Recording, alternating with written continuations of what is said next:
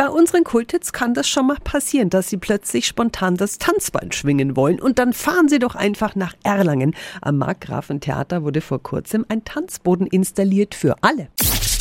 365 Dinge, die Sie in Franken erleben müssen. Matthias Schuch ist der Leiter der Wirtschaftsförderung der Stadt Erlangen. Guten Morgen. Guten Morgen. Das ist bei Ihnen so ein richtiger Tanzboden, gell? Es ist wirklich ein professioneller Tanzboden, der eben extra dafür gemacht ist, dass man vernünftig drauf tanzen kann, auch anspruchsvolle Tänze dort ausführen kann.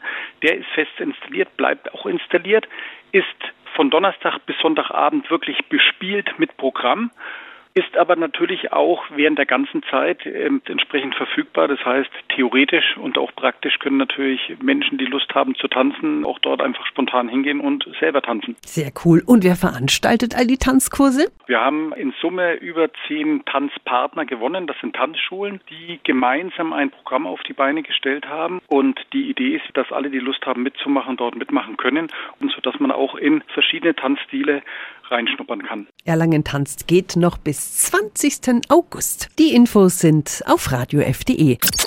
365 Dinge, die Sie in Franken erleben müssen. Täglich neu in Guten Morgen Franken um 10 nach 6 und um 10 nach 8. Radio F.